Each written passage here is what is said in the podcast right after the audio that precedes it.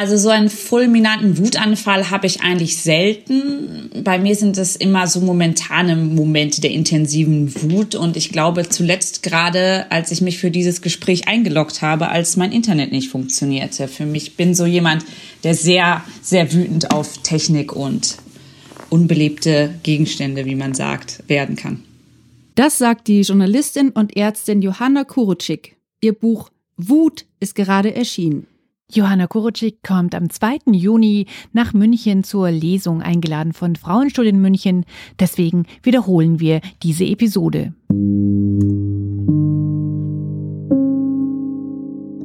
Hallo, ich bin Laura Freisberg und das ist die 41. Folge von Stadtland Krise, dem feministischen Podcast von Frauenstudien München.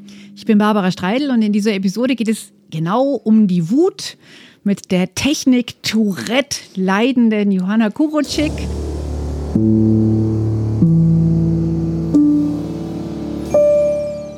Ja, und ich habe gleich ein schönes Zitat von Audre Lorde. Ich habe meine Wut genährt wie eine Wölfin ihr Junges. Und ich habe Erleuchtung, Lachen, Schutz und Wärme gefunden, wo es kein Licht gab, keine Nahrung, keine Schwestern und keine Zuflucht. Mit diesem Zitat von Audre Lorde beginnt dein Buch. Johanna Wut heißt es, Mut zum Zorn. Du bist Journalistin in der Wissenschaftsredaktion der Frankfurter Allgemeinen Sonntagszeitung und es ist dein erstes Buch. Wie kam es, dass du mit diesem Zitat von Audre Lorde aufmachst? Ja, ich liebe dieses Zitat, weil so viel da drin steckt, finde ich. Viele Facetten der Wut, die man nicht vermutet eigentlich. Die meisten sind überrascht. Also ich sehe Wut als etwas sehr Positives und als etwas sehr Vielfältiges und das kommt durch dieses Zitat, finde ich, sehr schön zur Geltung. Und Audre Lorde ist ja auch im Feminismus und unter wütenden Frauen eine sehr besondere Frau, weil ich glaube, wenig Frauen haben sich so kämpferisch und gleichzeitig poetisch mit diesem Gefühl Wut auseinandergesetzt und zelebrieren das auch so wie sie das tut in ihren Essays, Sister Outsiders zum Beispiel oder auch in ihrer Lyrik. Audre Lorde zitieren wir ja auch immer wieder gerne und die erlebt ja zurzeit so ein kleines Revival. Also letztes Jahr ist im Hansa Verlag sind einige ihrer Essays zum ersten Mal auf Deutsch erschienen. Mit Audre Lorde wären wir dann schon bei den wütenden schwarzen Frauen und du hast ja auch ein Beispiel in deinem Buch, was mich tatsächlich sehr überrascht hat, nämlich Rosa Parks. Die habe ich kennengelernt als die schwarze Frau, die halt dann einfach eines Tages im Bus eben nicht mehr aufstehen wollte und Platz machen wollte für einen Weißen. Aber wie politisiert sie eigentlich schon war, das ist quasi in der oberflächlichen Geschichtsschreibung, die ich so als Teenager mitbekommen habe, wurde das gar nicht so hervorgehoben. Wie erklärst du dir das denn eigentlich? Ich bin durch ein Zitat von ihr eigentlich darauf gestoßen. Sie hat gesagt, I was not tired. The only tired I was was tired of giving in. Und ich kannte die Geschichte eben auch so, dass sie zu müde war und erschöpft und dann ganz spontan nicht aufgestanden ist im Bus und dass sie so lange schon politisiert war, war mir nicht bekannt. Und ich finde, das spiegelt auch den ganz gut diese weibliche Wut, wie sie in der Gesellschaft gesehen wird, nämlich die Probleme, die es damit gibt, dass nämlich das Anliegen von Frauen, wenn sie wütend sind, nicht so im Vordergrund steht wie bei wütenden Männern und dass eine wütende Frau an sich schon ein Thema ist sozusagen, über das man spricht, anstatt über ihren Kampf für Gerechtigkeit.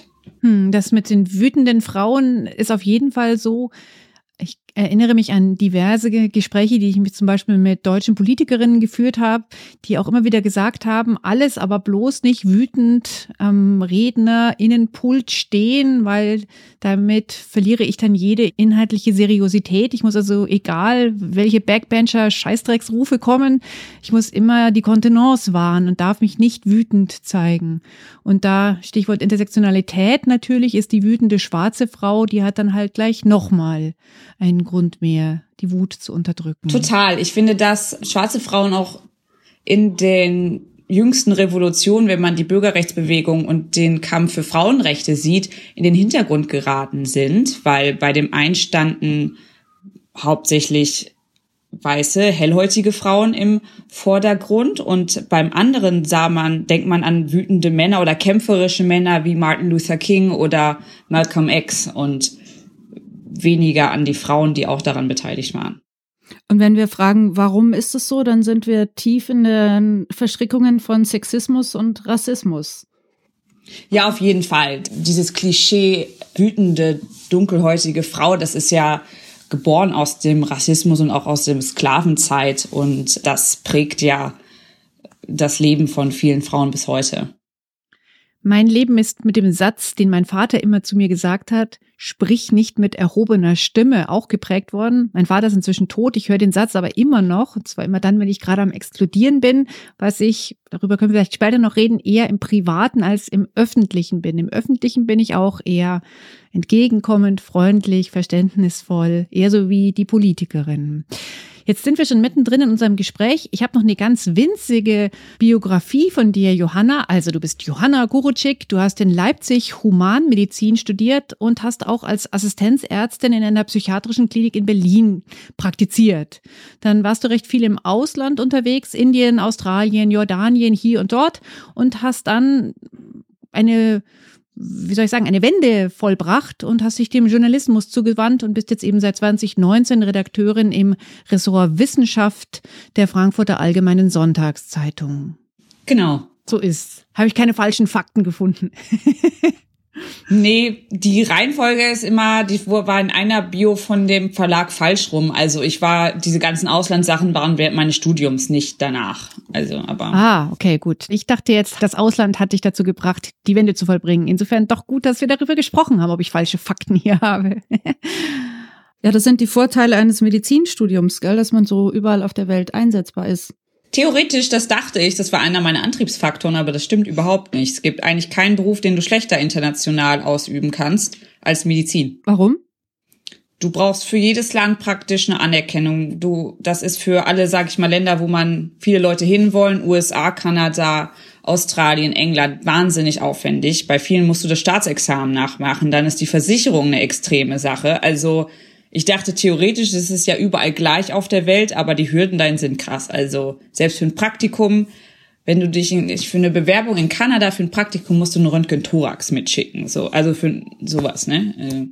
Äh. Mhm. Aber du hast in einer psychiatrischen Klinik gearbeitet. Dann bist du ja quasi auch Expertin für eine scheinbar sehr private Ebene von Wut, nämlich die unterdrückte Wut, die sich dann in körperlichen Symptomen äußert. In deinem Buch erwähnst du einen Neurodermitis-Schub, den du immer wieder selber in bestimmten Situationen hattest. Was sind denn so die, die typischen Anzeichen? Wie, wie kann sich denn verdrängte Wut auf körperlicher Ebene so zeigen? Unterdrückte Gefühle, die als negativ wahrgenommen werden und dann nicht ausgelebt werden, spielen generell eine große Rolle bei psychosomatischen Erkrankungen. Davon gehen alle aus. Und die können im Grunde jede Form annehmen. Das ist auch hoch individuell und hat ganz viel mit der persönlichen Konstitution, sag ich mal, äh, zu tun. Experten haben das zu mir in den Gesprächen gesagt, dass es so ein bisschen, es bahnt sich auch den geringsten Widerstand im Körper. So zum Beispiel bei mir war es halt dieses Extrem, was ich ja sowieso als Problem hatte, was dann immer wieder aufgetreten ist.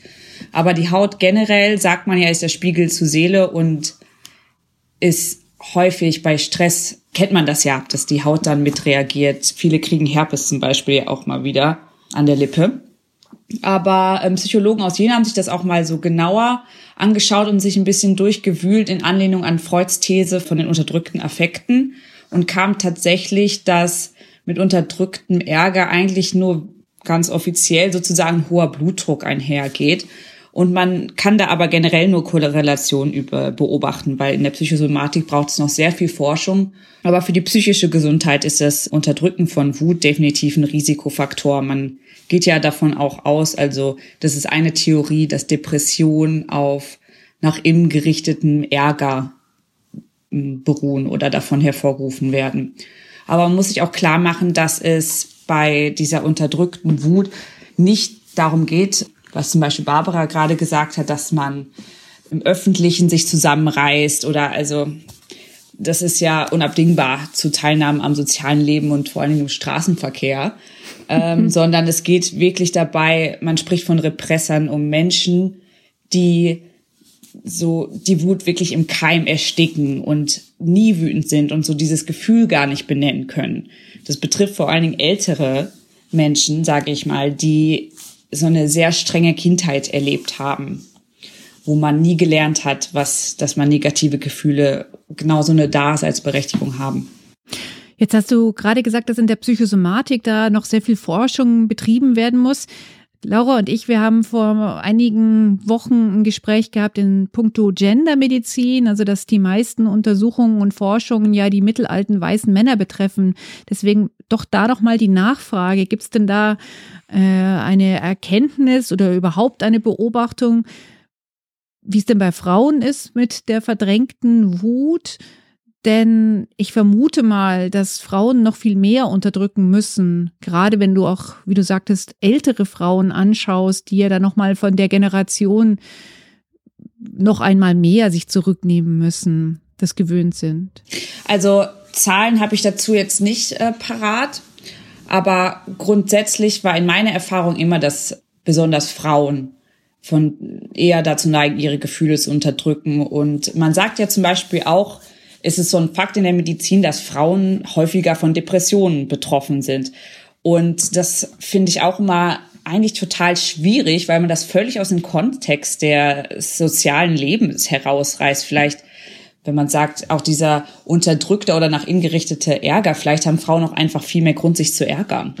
Das ist ja auch ein Punkt. Ja, ähm, um doch auf eine ältere Podcast-Folge ähm, hinzuweisen. Wir haben mit der Patricia Kamerate über Mental Load gesprochen, also die quasi mentale Überbelastung, dieses sich für alles verantwortlich fühlen, was ja auch vor allem Frauen betrifft, was ja auch ein Dauerzustand sein kann, der sich irgendwann körperlich niederschlägt. Ein Begriff, den ich durch dein Buch gelernt habe, ist die posttraumatische Verbitterungsstörung. Also ich weiß jetzt, was es ist, weil ich habe dein Buch schon gelesen, aber magst du noch mal erklären, was das ist? Ja, das ist ein Begriff, den der Psychiater Michael Linden von der Berliner Charité 2003 beschrieben hat. Das ist so ein bisschen analog zu sehen zur posttraumatischen Belastungsstörung, bei der das Leitsymptom ja Angst ist. Nur ist es in diesem Fall eben Verbitterung und Aggression. Aber beide gehen her, ähm, einher mit so einem Vermeidung vor allen Dingen von triggernden Faktoren und so intrusionsartigen. Das heißt, diese Erinnerung zwängt sich immer wieder auf, eine Herabgestimmtheit. Und wichtig ist hierbei, dass ein Erleben von Ungerechtigkeit irgendwie vorliegt. Der Patient erlebt irgendein Lebensereignis als ungerecht. Das kann ganz alltägliche Sachen sein, muss man sagen. Mobbing bei der Arbeit, eine Scheidung. Ist das recht verbreitet? Also dazu kann ich gar nicht so viel sagen, weil ich das in meinem Buch eher so ein bisschen kritisch gesehen habe, muss ich sagen, oder dargestellt habe. Denn ich habe das eher so gesehen, dass es, es gibt sicher viele Menschen, die darunter leiden. Und Michael Linden hat auch selber zum Ausdruck gebracht, dass er keine, natürlich keine neue Krankheit erfinden wollte, sondern nur spezifischere Möglichkeiten, um Patienten zu behandeln. Und in der Psychiatrie muss man eben alles beschreiben, um es zu behandeln. Aber ich habe das dennoch so ein bisschen als Kind der Zeit gesehen. Das ist ähm, so ein bisschen Seitenhieb meinerseits auf diese ähm, Neigung in der Psychiatrie sehr schnell Diagnosen für vermeintliche Alltagsphänomene zu erteilen und eben die Wut auch so zu pathologisieren oder die ähm, den Ärger. Mhm. Du hast es ja auch quasi äh, als den den Wutbürger unter den medizinischen Diagnosen bezeichnet. Genau, also es ist so, wird beschrieben als der Patient erachtet ein Lebensereignis als ungerecht und kränkend und dann wird halt auch von natürlich, wie wir gesagt haben, schwerere Probleme wie halt eine Scheidung, aber auch so Mobbing bei der Arbeit. Das ist, finde ich, passt sehr gut in dieses bisschen Weltbild oder das Bild, das wir vom Wutbürger mhm. haben der eigentlich jammernd, obwohl er praktisch gar keine schrecklichen Probleme hat. Womit wir eigentlich fast schon ein Teasing auf unsere nächste Folge machen könnten. Da reden wir nämlich mit einem Münchner Journalisten über das Phänomen des gekränkten Mannes und der spannt da die Bandbreite von den Islamisten und den Neonazis bis zu ne, dem netten Nachbarn, der betrübt ist, dass er keine sexistischen Witze mehr machen kann, ohne dafür eine Verbalwatschen zu kassieren. Ich würde aber eigentlich lieber nochmal über die tabuisierte Wut von Frauen sprechen gerne. Wir haben vorhin schon über Rosa Parks gesprochen. Wer mir auch einfällt als jemand, die sehr für ihre ja, ungeschminkte offene Wut abgestraft oder, oder lächerlich gemacht wurde, ist äh, Greta Thunberg, die Umweltaktivistin mit ihrer Rede How dare you, wo sie halt einfach, wo sie selber eben den Mut hat, ihre Wut zu zeigen. Würdest du sagen, es gibt dieses gesellschaftliche Tabu oder ist es am Bröckeln? Ich denke auf jeden Fall, dass die Wut gesellschaftlich gesehen tabuisiert wird. Ich meine, das zeigt ja schon allein, dass wir uns alle aktiv an diese Szene erinnern von ihrer Rede, äh, also Greta Thunbergs Rede vor der Weltklimakonferenz. Aber gleichzeitig muss ich sagen, dass ich auch finde, dass nicht alle Wut öffentlich geäußert werden muss und gerade auf einer bestimmten Ebene des Impacts sozusagen der Politik, finde ich, gehört es dazu, wie Robert Habeck jetzt auch gesagt hat, er kann nicht emotional handeln, eben nicht so emotional zu handeln. Und ich finde dadurch, wenn man das sozusagen niedrig hält, dann kann die Wut für den richtigen Anlass eben auch noch den Effekt erzielen, den sie erzielen soll. So, wir würden uns an diesen Moment von Greta Thunberg nicht erinnern, wenn ständig alle Politiker rumkeifen würden. Ich finde, wo der Anlass es notwendig macht, ist es super, dass die Wut dann so viel Aufmerksamkeit darauf lenkt. Aber grundsätzlich sehe ich das Problem der tabuisierten Wut eher, wenn die Wut im Privaten nicht zugelassen wird, so dass es der Zustand von Glück und Gelassenheit so als Normalzustand von vielen verinnerlicht wird und dieses Streben danach nicht mehr erlaubt, dass man auch sagen kann, nee, es ist scheiße, mir geht's schlecht, ich bin wütend und alles ist blöd. So, ich denke, da sehe ich eher das Problem vom Wuttabu. Mhm. Jetzt mal die Frage an dich als ähm, Medizinerin. Manchmal fragt man sich doch schon, wer sind jetzt eigentlich die Verrückten? Sind es diejenigen, die ihre Emotionen nach außen tragen und, und sie zeigen? Oder sind es wir, die wir in dieser eigentlich doch schwer auszuhaltenden Realität immer weiter funktionieren? Also ich finde keine von beiden verrückt, muss mhm. ich sagen, ähm, wenn man das so sagen will. Ich denke, dass das auch was Persönliches ist. Man kann die Wut, ebenso wie man sie nicht ignorieren sollte, sollte man sich auch nicht reinsteigern, wenn man es nicht so empfindet. Also ich glaube, dass das beides völlig okay ist und seine Daseinsberechtigung hat. Ich glaube ja, dass wir sie vielleicht doch insgeheim öfters empfinden. Wut und Verzweiflung. Und trotzdem funktionieren wir weiter. Also vielleicht gibt's ja, vielleicht gibt's ja auch irgendeinen Fachbegriff, dass es zum Erwachsenwerden dazugehört, dass du weißt, du hast nur einen bestimmten Handlungsspielraum und den Rest akzeptierst du und passt dich eben an. Ach, total, natürlich. Das gehört äh, ja zum Erwachsenen, grundsätzlich zum Erwachsenwerden. Ne? Das hat auch, ich habe mal was zum pubertierenden Gehirn geschrieben. Das ist auch ganz interessant, weil man Emotionen ja intensiver erlebt als Teenager. Mhm. Das hat auch viel damit zu tun, dass die Amygdala und also unser Furcht- und Wutzentrum relativ früh umgebaut wird und ganz zum Schluss reift unser präfrontaler Kortex. Also der Teil des Gehirns ganz vorne hinter der Stirn, der so evolutionär am jüngsten ist, wenn man das so sagen will. Und so ein bisschen dafür, dafür sorgt, dass wir uns zusammenreißen können und eher abwägen und es ist so kontrolliert uns ein bisschen. Und gleichzeitig ist es ja auch irgendwie ein großes Geschenk in der Jugend, dass man so intensiv ist und sich nicht so der Konsequenzen, die Konsequenzen nicht so bedenkt. Und natürlich muss man auch sagen, dass die Wut in der Masse auch was anderes ist, als wenn ich alleine zu Hause sitze und darüber nachdenke. Ne? Hm. Naja, absolut.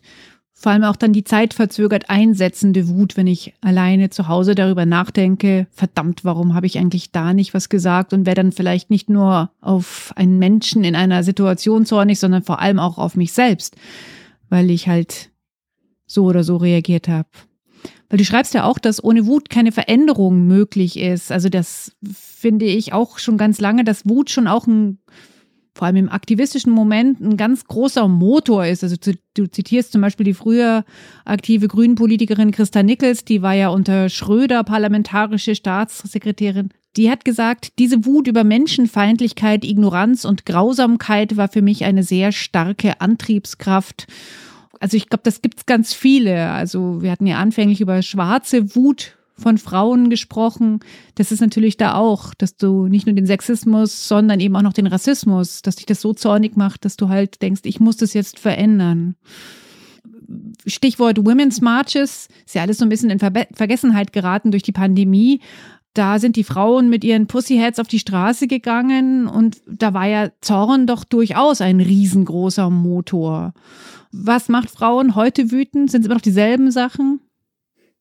Also damals bei den Women's Marches ging es ja speziell auch um Trump und den von ihm gelebten Sexismus. Und ich denke, dass Sexismus immer noch ein wahnsinnig großes Thema ist. Ich habe mit zwei jungen Filmemacherinnen für mein Buch gesprochen, die einen Dokumentarfilm dazu planen und so eine Umfrage gemacht haben. Und da gaben die meisten Frauen tatsächlich, also ist vielleicht auch ein bisschen gebiased von wer da dran teilgenommen hat, aber Sexismus war auf jeden Fall ein Thema, Ungerechtigkeit überhaupt. Und generell kann man sagen, dass Wut ist ja immer eine Reaktion auf eine Grenzüberschreitung. Wut ist mein Alarmsignal, das mir sagt, nee, das passt mir jetzt nicht. Das entsteht, wenn meine Bedürfnisse ignoriert werden oder wenn ich in meinen Zielen behindert werde oder halt in meiner Freiheit. Und das soll mir ja praktisch, also im Idealfall, die Energie geben, diese Sache zu ändern. Ich erinnere mich das ist auch schon 20 Jahre her oder so, da habe ich mal einen Artikel gelesen, da ging es um Aggressionen und ob die je nach Geschlecht unterschiedlich gezeigt werden. Und was da zitiert wurde, war eine Performance von Marina Abramovic, also dieser Performance-Künstlerin, wo das Publikum verschiedene Sachen mit ihr machen durfte. Also da war, war eine Rose da mit Dornen, aber auch irgendwie eine Haarbürste, aber eben auch sogar eine gela angeblich geladene oder vielleicht sogar tatsächlich geladene Pistole. Und sie beschreibt ihre Beobachtung so, dass zwar die Männer tatsächlich dann vielleicht diejenigen waren, die die aggressiven Handlungen ausgeführt haben, aber dass es oft Frauen dahinter waren, die die ähm, Impulsgeberinnen waren oder die gesagt haben, jetzt mach doch mal das und das. Und mich würde interessieren, also das ist natürlich noch mal das viel größere Tabu, Aggressionen zeigen oder ausleben, aber zeigen Frauen äh, Zorn anders als Männer? Kann man das sagen? Also ganz grundsätzlich, wenn man das individuell betrachtet, haben Studien auch gezeigt, dass für uns das Wutgesicht, also diese Gesichtszüge, die sich einstellen, wenn wir wütend sind, die zusammengezogenen Augenbrauen, so ein bisschen die Zähne zusammenbeißen, die Stirn krauslegen, dass das für uns männliche mhm. Eigenschaften mhm. sind. Also Probanden sollten in einer Studie Porträtfotos von Menschen mit bestimmten Gesicht, Emotionen im Gesicht, die einem Geschlecht zuordnen. Und am längsten dauerte es eben bei wütenden Frauen, die als Frauen zu erkennen. Und ich denke auch gesellschaftlich haben Frauen mehr Wege gefunden, ihre Wut auszudrücken als in Aggression, einfach weil sie das sozusagen mussten. Also da gab es Studien aus dem Jahr 2000 von der University of California war das, dass Frauen genauso wütend sind wie Männer, aber es eben auf andere Art und vielfältigere Art aufs Leben sozusagen. Johanna, jetzt haben wir dich am Anfang dieser Episode gefragt, wann du das letzte Mal wütend warst und das war genau zu Beginn unseres Gesprächs. Ich sag nur Technik. Und wie reagierst du denn dann, wenn du wütend bist? Zeigst du deine Wut, also auch diese von dir gerade beschriebenen zusammengekniffenen Augenbrauen und die gerunzelte Stirn? Wirst du laut, haust auf den Tisch oder hast du ein ganz glattes Gesicht und lächelst milde, obwohl du innerlich kochst? Leider gar nicht. Ich kann ähm, meine Wut konnte ich noch nie gut verstecken und generell, ich weiß noch als Kind habe ich schon auch immer, wie du hast am Anfang gesagt, dass dein Vater dir immer gesagt hat, du darfst deine Stimme nicht erheben. Ich hatte als Kind eigentlich auch die ganze Teenagerzeit immer diese Kommentare: Lächel doch mal, lach doch mal. Und grundsätzlich kann ich auch meine Gefühle, meine Wut ganz schlecht verstecken. Deswegen kriegen das immer alle sehr schnell mit, wenn ich wütend bin. Und es verdauert dann auch allen den Tag so ein bisschen. Also ich kann dann die Stimmung sehr drücken, auch wenn ich das gar nicht möchte. Aber wenn ich so eigentlich im Alltag wütend bin, dann schreie ich meistens einmal sehr laut. Also das halte ich jetzt nicht mehr zurück. Mhm. Und grundsätzlich, seit ich das Buch geschrieben habe oder daran gearbeitet habe, also lasse ich das mehr zu, merke ich und fragt mich mehr, warum ich eigentlich wütend bin. Das finde ich ist ein sehr schöner Hinweis und äh, ist eigentlich die beste Werbung für dein Buch, die man sich vorstellen kann. Ich muss sagen, ich habe tatsächlich noch ein Thema mit meiner Wut. Ich glaube, ich würde von außen auch eher als ausgeglichen und so weiter oder vielleicht sogar manche Menschen sagen sanftmütig beschrieben. Und ich musste erst als erwachsene Frau feststellen, dass ich eigentlich sehr oft ganz schön sauer bin und dann noch keinen so guten Umgang gefunden habe. Im Sinne von, dass ich mich auch nicht selber fürs Wütendsein fertig mache.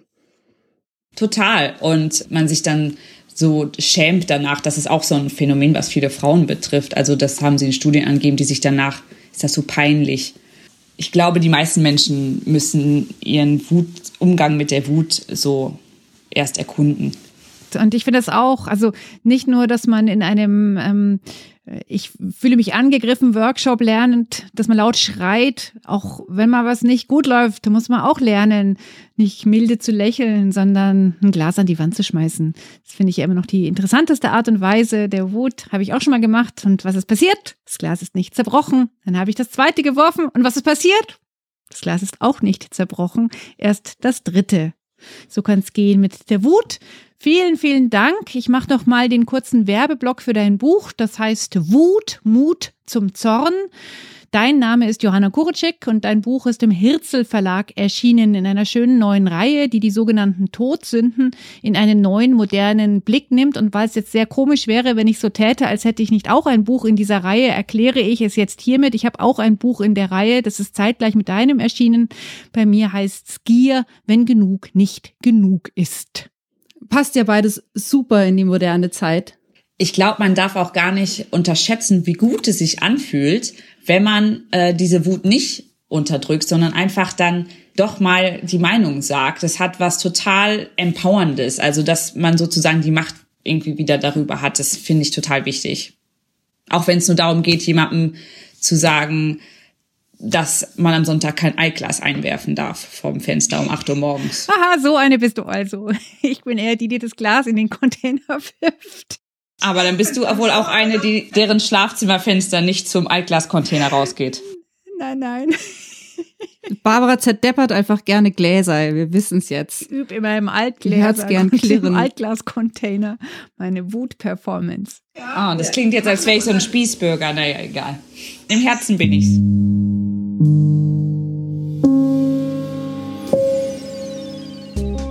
Wenn ihr unseren Verein und unseren Podcast unterstützen möchtet, könnt ihr das sehr gerne machen. Her mit eurer Kohle. Es macht uns wütend, wenn ihr sie uns nicht gebt. Wie ihr sie uns geben könnt, findet ihr auf unserer Frauenstudien-Muenchen-Seite. Stichwort Spenden. Und wenn ihr Wutgeschichten habt, wie zum Beispiel äh, Gläser, die nicht an der Wand zerspringen, wie bei Barbara, oder vielleicht äh, eine gute Geschichte, wie ihr mit eurer Wut umgeht, immer gerne E-Mails an podcast at frauenstudien-münchen.de. Feedback, Themenwünsche nehmen wir auch gerne.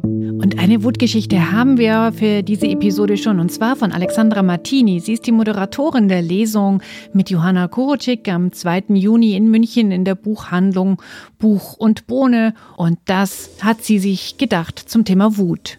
Für mich bedeutet Wut als allererstes eine Warnleuchte oder ein Anzeiger, eine Anzeigerin dafür, dass gerade was für mich nicht in Ordnung läuft, dass irgendwas ich als ungerecht empfinde oder als Grenzüberschreitung. Gleichzeitig habe ich auch gelernt, dass wütend sein nicht unbedingt erwünscht ist im sozialen Kontext und schon gar nicht von Mädchen oder Frauen. Da gibt es ja dann auch diese Bezeichnung, eine Furie oder sie ist verrückt. Diese ganzen Dinge, die man oft über Frauen sagt, die wütend werden und die sich Platz schaffen. Ich finde Wut eine ganz kraftvolle und gute Emotion, die natürlich aber auch ihre zerstörerische Seite hat. Und da muss ich auch denken an das Crash Room in Berlin. Da war ich mal als Reporterin. Da wird zum Beispiel in einem Raum ein komplettes Wohnzimmer eingerichtet und das kann man dann eben mit Golfschlägern, Vorschlaghammern, Baseballschlägern komplett zerstören und zerschlagen. Dafür bezahlen Leute Geld und ich habe auch verstanden, warum, weil die Frau, die das damals gemacht hat, total befreit war danach. Und ich denke, das ist erstmal ein cooles Ventil, das irgendwo rauszulassen. Das ist der erste Schritt. Und der zweite Schritt ist dann zu gucken, warum bin ich denn wütend? Kann ich die Situation verändern oder kann ich sie nicht verändern? Und wie kann ich diese Wut verstehen?